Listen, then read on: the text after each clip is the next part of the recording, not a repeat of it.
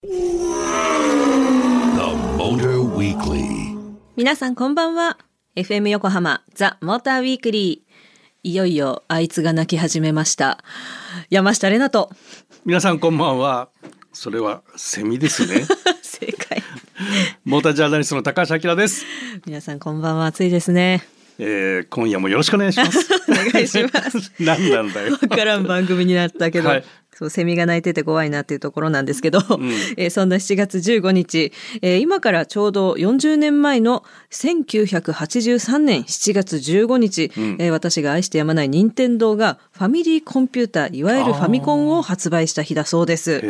ちなみに私が好きなゼルダの伝説の超初代は、えー同年1986年2月21日に発売されたそう。3年後だよ、えー。発売されてから。え？あ、本当だ、嘘じゃん。いよいよ数字も読めなくなりました。3年後でした。失礼しました。えで86年は生まれてないもんねまだね全然影も形もない。でも形もない あそアキラさんってゲームするんですか？ういやこのファミリーコンピューターとか出てくる前の世代うんのパソコン使うあのシミュレーションゲームとかはやってたけどポータブルになってさ、はい。こう十字キーがこうついてっていうやつ。うん。そこら辺はあんまりいじってなくてお今は自分のパソコンの十字キーが動かなくてイライラしてるっていうのはあるけど。十字キーに恵まれない そう。アキラさんでございましたけど。そうなめっちゃおもろいな、えーちなみにね誰も待ってない情報だと思うんですけど、はい。あの私が番組で結構ね「ゼルダの伝説やってます」っあて話するんですけど、えーあれがね発売から結構もうそれこそ2ヶ月経ったんですけど、うんえーマップの達成率が70%、うんえーほぼほぼクリアして、えっ、と、ほこらか152個あるんですけど、それもクリアして、えーあの、え大変なことになっております。でもそれでも70%っていう、はい、どうでもいい話です。えー皆さん、あの、マップ達成率100いった方がいらしたらぜひ教えてください。はい、という、どうでもいいわからん話でございました。えー時間あるんだな 夜な夜なやってるんですよ。明け方まで。ええええまあ、暇つことですわ。はい。今夜のザ・モーターウィークリー、お送りするのはこちら。軽スーパーハイトワゴンのアウトドア仕様モデル3台を乗り比べてみた。ということでですね、はい。軽スーパーハイトワゴンのアウトドア仕様モデルの市場が熱くなってきたということで、えー先週ピックアップしてお届けしましたあの三菱のデリカミニに加えまして、えースズキスペーシアギアダイハツタントファンクロスの3台を様々な角度から山下チェックしてまいりました、えー体使っていろいろ使い勝手チェックしておりますので今夜も車情報満載でお届けする FM 横浜ザ・モーターウィークリー。皆さんどうぞ最後までお付き合いください. FM 横浜ザ・モーターウィークリー山下れなと高橋明がお送りしてますさあ、今夜のモーターウィークリーは、軽スーパーハイトワゴンのアウトドア仕様モデル3台を乗り比べてみたということで、三菱デリカミニ、鈴木スペーシアギア、ダイハツタントファンクロスの3台を様々な角度でチェックしていきたいと思います。えーまずはそれぞれの車、どのあたりがアウトドア仕様になっているんですか、キラさん。うん、まず軽スーパーハイトワゴンで軽自動車、うん。まあ今もう国民車とも言えるぐらい台数が多くて、はい。えー、と国内のマーケットの45%ぐらいがもう軽自動車なのね。わお。うん、わお でその軽自動車の中のスーパーハイトワゴンで一番背が高いやつなんだけど、はいそれが4割を超えてるのよ。だからスーパーハイトワゴンが一番の売れ筋っていうところだと思うのね。だから各社揃えてますっていうのがまず前提にあって、うんただ軽自動車はボディサイズとか排気量とか馬力とかそういうの規制があって各社横並びなのよ。あ、じゃあ。どこんちのサイズもみんな一緒。ただ、あの、その外観とかね。はい、はい。ただ、例えばシートのスライド量が違うとか、うんうんそういうのは各社特徴があるんだけど、はい。どこで個性を出すかっていうのは一つのキーになってくるわけよ。おお、そういうこと。そういうこと。で、うんそのスーパーハイトワゴンは各社持ってるんだけど、スーパーハイトワゴンを持ってる中でさらにお客さんを分析して、アウトドア仕様みたいのを作ったら売れないかなって考えたのが、まあ自動車メーカーが出してきた今回のこういうものなんだけど、うん。最初に鈴木がね、2018年にスペーシアと、はい。えースペーシアカスタムっていうのがあって、それの派生モデルとしてスペーシアギアっていうのをこう投入してきたのね。うん。で、えーこうデザインとしてはこうプロテクター感のあるデザインで、はい。アウトドアファッションが好きな人っているじゃん。はいまあそういう人たちのこうアイテムとしてどうかってこうやったら、はい。受けちゃった。受けちゃったってことはね、受けた。よっしゃってことですね。そう。で、これもうやっぱ男女連、それから年齢、うん。全然関係ない幅広い層で受けたんだよね。はいだからこれ新しいマーケットニーズがあるなっていうことがおお、広がる。広がる。まあ、鈴木って会社が結構そういう、なんていうの、新規開拓するマーケットを作っちゃうみたいなのも、すごい得意な会社で、まあへえ、鈴木ソリオもそうだし、うん、ああ、あとハスラーなんかもそうだしね。本当だ。みんな先駆者的なところが結構あって、はいで、お、マーケットがあるなって分かると各社追いかけます。うん。で、ダイハツは22年、2022年に、はいあの、タントのね、ファンクロスっていうのを出して、うん。で、タントの上級志向のはいタントカスタムっていうのがあるんだけど、それの派生モデルとしてこれを作ってきて、うんで、まあ、撥水シートにしたりとか、はい。えー荷室のこう、荷室にね、ルームランプつけて、普通ルームランプしかないと、はいはいはい例えばキャンプ場みたいなとこ行った時さ、荷室が見えないじゃん。見えないうんでも乗用車ってみんな荷室に電気ついてるから、本当だ。そうなのよ。本当だ。で、そういう 細かいところを、あの、つけたりとかね。はいはい。で、えーなんだろうな、それでダイハツの中ではそのアウトドアのラインナップとしてタフトっていう車はあるでしょ。うんうんうんうんでタフトがあって、えっ、と、アトレっていう車で車内泊できるようになってるのがあったりとか、それから乗用車のロッキー。ああ。まあ、アウトドアのラインナップはこう、ずらっと揃ってますよみたいなうん。あことをこう、ダイハツとしてはそのアウトドアニーズに対してはいろんなモデルができますよっていうラインナップとして加えたと。はあ。で、これ、あの、この間、ゲストに来ていただいたんだけど、デリカミニ。はいこれが2023年に出ました。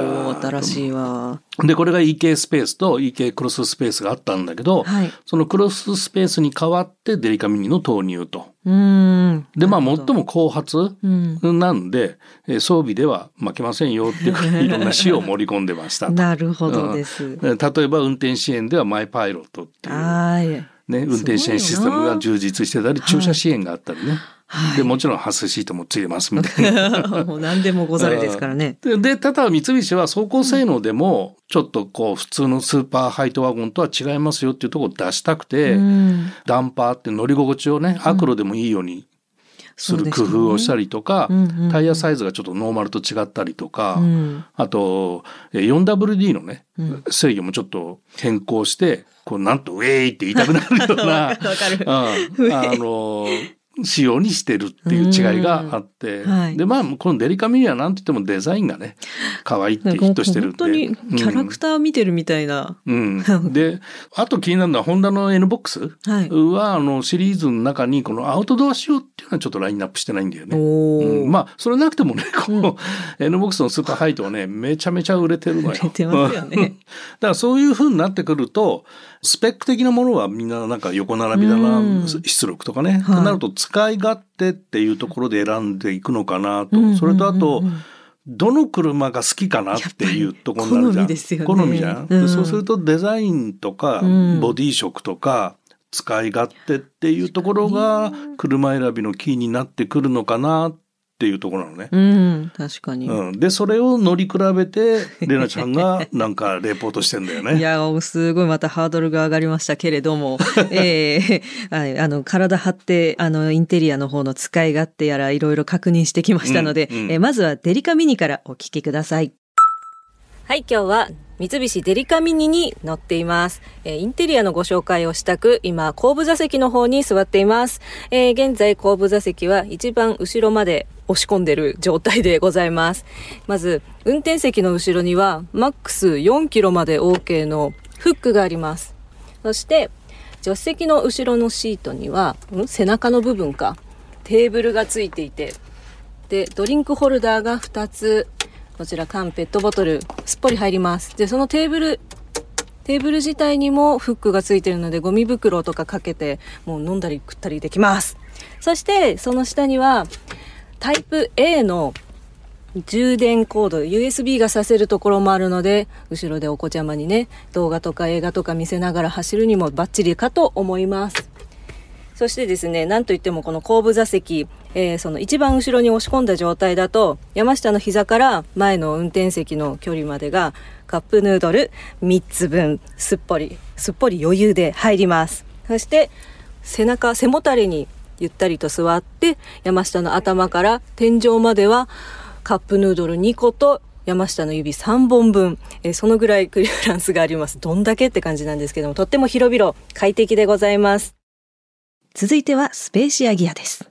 はい。今私は鈴木スペーシアギアの後部座席に座っています。外が賑やかカーカー言うてますけれども、はい。えー、今運転席の後ろの後部座席なんですけど、まずテーブルが背もたれについてはいるんですけど、畳んどくと1個大きいカバン、重たいものがかけられるフックが隠れております。それでテーブルを出すと、ペットボトル、缶が入るドリンクホルダーが2つ、このテーブルを開いたこの椅子とくっついてるここの部分にもフックがあるのでゴミ袋やらいろいろ使い勝手が良さそうですそれで天井が、えー、カップヌードル2個と山下の拳を縦にした分運転席との後部座席のこのクリアランスお膝からはカップヌードル2.5個という結果に相なりました、えー、運転席に移動してまいりました。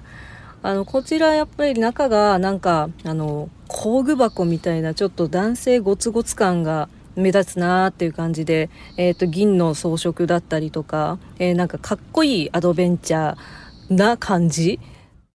最後に、タントファンクロスです。はい、私は今、ダイハツタントファンクロスの後部座席に座っています。今までの軽と違ってこちら両方助手席と運転席の後ろにテーブルがついていてそれぞれ1個ずつのドリンクホルダーそして引き出すと、えー、マックス片側ずつ3キロずつの袋がかけられるフックがついています。そしてえっと、助手席側からあの後ろに乗ろうとするとなんかパワースライドドアが開いてであの助手席の扉を開けるとまたさらになんか全部開いてこの間を仕切る支柱みたいのがないので乗り降り便利。はい後ろ広々で天井はカップヌードル2個と山下の拳縦1個分。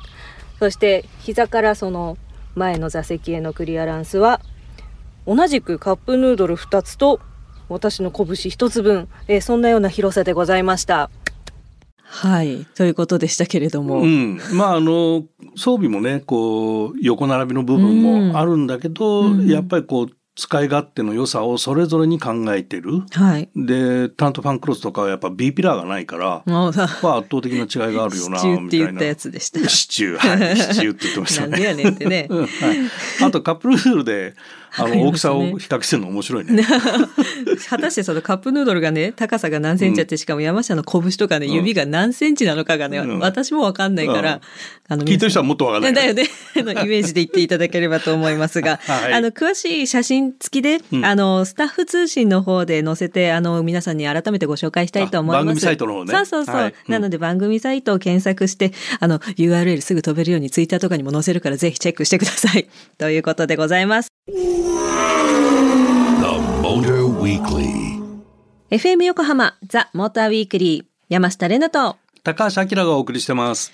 今夜のモーターウィークリーは軽自動車スーパーハイトワゴンのアウトドア仕様モデル3台を乗り比べてみたということで三菱デリカミニ、鈴木スペーシアギア、ダイハツタントファンクロスの3台を様々な角度からチェックしてお送りしています。続いてこの時間は走行インプレッションをお届けします。すごいね。頑張ったよ。えー、先週デリカミニのインプレッションをお届けしましたけれども、ね、なんかハンドルが切りやすいだとか、運転がしやすいだとか、うん、イライラしてる女の人にもいいわとか、いろいろ言いましたけれども、はい、じゃあ、スペーシアギアとこう、えー、タントファンクロスどうだったの、うん、っていうところなので、うん、えー、まずこちらお聞きください。はい、私は今、鈴木スペーシアギアを運転しています。なんかもう見晴らしはいいしなんかハンドルが細くて握りやすいなっていうのとあと今ちょっと上り坂走ってたんですけれど頑張れ登れっていう感じもなくでちょっとなんか今見えているその速度計のところとかがなんとなくスポーティーな雰囲気がありつつでシフトレバーはガチャガチャコンっていう感じで牛乳パックは入るしボーイッシュでありガーリなのでいろんな女性も男性もなんか分け隔てなく乗れてお友達同士でもいいだろうしこういう車1個あったらいいよなって思って乗っております。あとハンドルよく見るとパドルシフトついてるっていう感じなので箱根の下り道とかもう本当ね二足って何ってこの前友達に言われたんですけど あの回生ブレーキって何みたいなだよねって言ってブレーキ踏みすぎるとね効かなくなるんだよ。えー、怖いみたいになってもうそういう輩にはねこう こういったパドルシフトがあると安心して走れていいと思います。私もパドルシフト好きです。はい私は今ダイハツタントファンクロスを運転しています。なんか一番いい意味で当たり障りないかなって 思います。ハンドルもあのそこそこ芯があるけど硬すぎずっていう感じでアクセルもブレーキも思った通りなんか割とちょい踏みで反応してくれるので力加減が分かんなくてあ踏みすぎたみたいなああっていうのがなくて、えー、落ち着いて乗っていられます。あと分かんないなんとなくなんですけどなんかタントが一番アップライトな風景な気がしておりますなので見晴らしが超良すぎる とってもいいことだと思います以上ですすごいね、アップライトなんて言葉が出てきた。いやいや、あきらさんとお話ししてて覚えました覚えた、うん。でも、ピアノでアップライトピアノって言うからね。そうなの、そうなの。それで覚えてただけ。うん、だから他覚えらん。だよ。本当だよ。本当ですね。アップライトピアノのあの形がシートの形。素晴らしい。素晴らしい。オルガン、なんかアクセルのとこにもオルガンなんちゃらみたいなあるじゃないですか。オルガンペダル？そうそうそうそうそう、そういうとことかね、そういうどうでもいいとこ覚えちゃったっていう話でした。あ、でもそうだよね。オルガンペダルって床から生えてるやつ？ああ、オルガンペダルっていう。そっか。吊り下げ、はあはあ、吊り下げ式とオルガン。吊り下げ。うん、吊るし上げ。吊るし上げ。ちゃうで。ちゃいましたわ。はい、何の話だったっけ？いやいや、いろいろ乗ってきましたけれども。うんうん、ね。で、これ、あとね、実用性でいくと気になるのが最小回転半径。小回りどんだけ効くかみたいな、はいはいはい。これちょっとスペック比較すると、はい、あの 4WD 車で比べるとデリカミニが4.9。うん、4.9メーター。うん、ちっちゃい。スペーシアギア。うん、これ4.4。もう、もう、うん、振り向いたって感じじゃないですか？タントファンクロスが4.7と。なるほど。微妙に違うんだよね。微妙。うん、で、あとは、えー、っとね、スタッフがね、はい、スマホのアプリで測定したね、はい、40キロで走ってる時の車内音を取ってきてくれたの。おデシベルのやつや。デシベル。うん、で、これあの、あくまでも参考値で 正確で、えー、なデータとして言っていいのかどうかっていう 走行場所も違うんじゃないか路面状況も違うんじゃないかっていうちょっと懸念される部分は あるんですが、一応参考までにお伝えしますとですね、はい、一番静かだったのが、うん、タントファンクロスで60.6デシベル。でスペーシアギアが66.6と。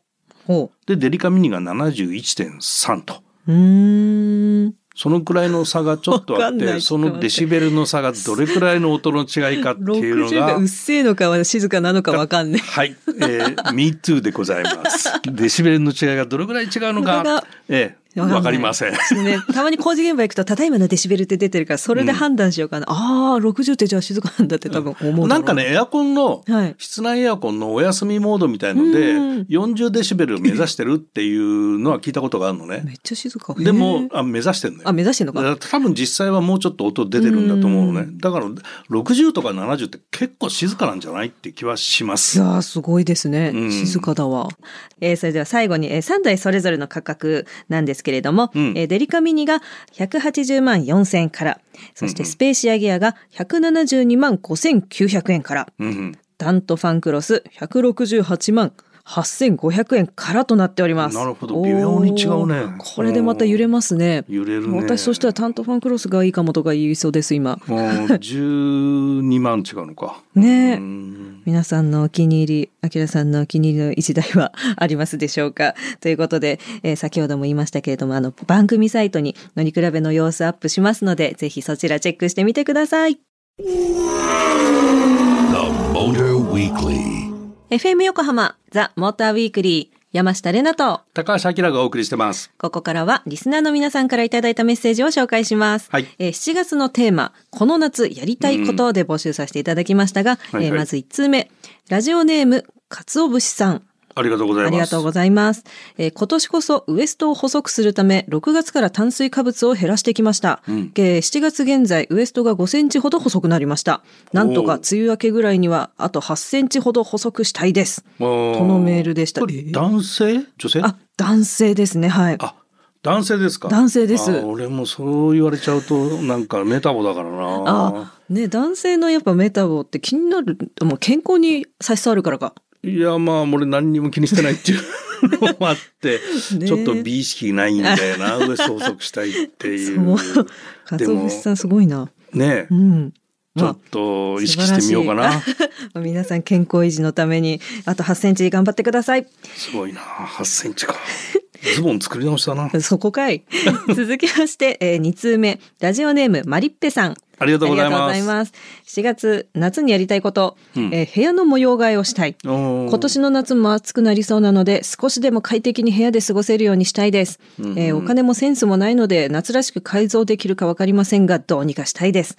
お二人は夏バテ対策してますか？夏を元気に乗り越える秘訣があったら教えてほしいです。というメッセージでした。なるほ。ど。模様替えか。模様替えで夏にやるの大変そうだね。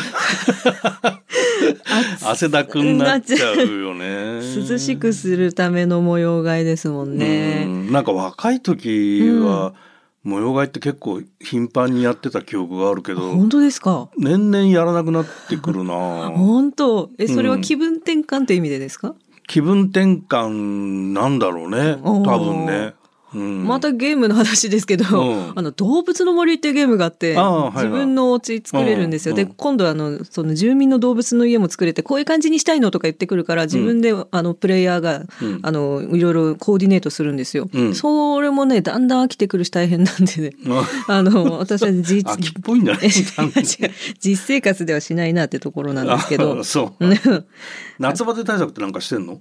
あ、はい。え？うん、あの、お察しの通り、ゲームしかやんないんで、暑いところに行かない行か 外出ない出ない。アキラさんは？Me too ほら。そうなんですよ。うんできるだけ日に当たらないっていう、バカ野郎ってとこですがね。外出るときはできるだけ車でほらほらほら。ダメだよそういうことですね。まあでもやっぱり水分補給とか、最近女の子用に、その、うんあの、肌に塗ってもひんやりするとか、なんかそういった、うんまあフレグランスもそうなんですけど、ものが増えてるから、そういうので頑張ってみる？あシャツにさスプレーすると涼しくなるシャツスプレーみたいなありますよね。あれ効くよねあ、あれ効くんだ。やったことないわ。うんあ、じゃあぜひぜひマリッペさん、あの、シャツにシュッシュしながらお家の模様替えして。そうだね 頑張ってください。汗だくなっちゃうけどねね頑張ってください。ということで、えーラジオネーム、かつおぶしさん、そしてマリッペさん、メッセージありがとうございました。ありがとうございましたザ・モーターウィークリーオリジナルステッカーをお送りします。引き続き、皆様からのこの夏やりたいこと、メッセージお待ちしております。FM 横浜ザ・モーターウィークリーエンディングのお時間となりました。今夜は軽スーパーハイトワゴンのアウトドア仕様モデル3台を乗り比べてみたということで、三菱デリカミニ、鈴木スペーシアギア、ダイハツタントファンクロスの3台を様々な角度からチェックしてお届けしました。はいたっぷりでございました。はい、ここでお知らせです。一般社団法人日本カー・オブ・ザ・イヤーは2023年度より新ロゴを採用することにいたしましたそこで新たなロゴを公募とし現代にふさわしいデザインを募集しております応募資格は問わず法人個人どなたでもご応募 OK です。採用された方は賞金30万円。ラジオの前の皆様もチャレンジしてみてはいかがでしょうか。我こそはという方はどうぞ。締め切りは8月20日8月20日日曜日となっておりますので詳しくは日本カー・オブ・ザ・イヤーの公式サイトをご覧ください。そして番組では皆様からのメールもお待ちしています。4月のテーマこの夏やりたいこと。宛先は tm.fm 横浜 .jp tm.fm 横浜 .jp までたくさんのご応募お待ちしています。ということでここまでのお相手は山下れなとモータージャーナリストの高橋明でした。また来週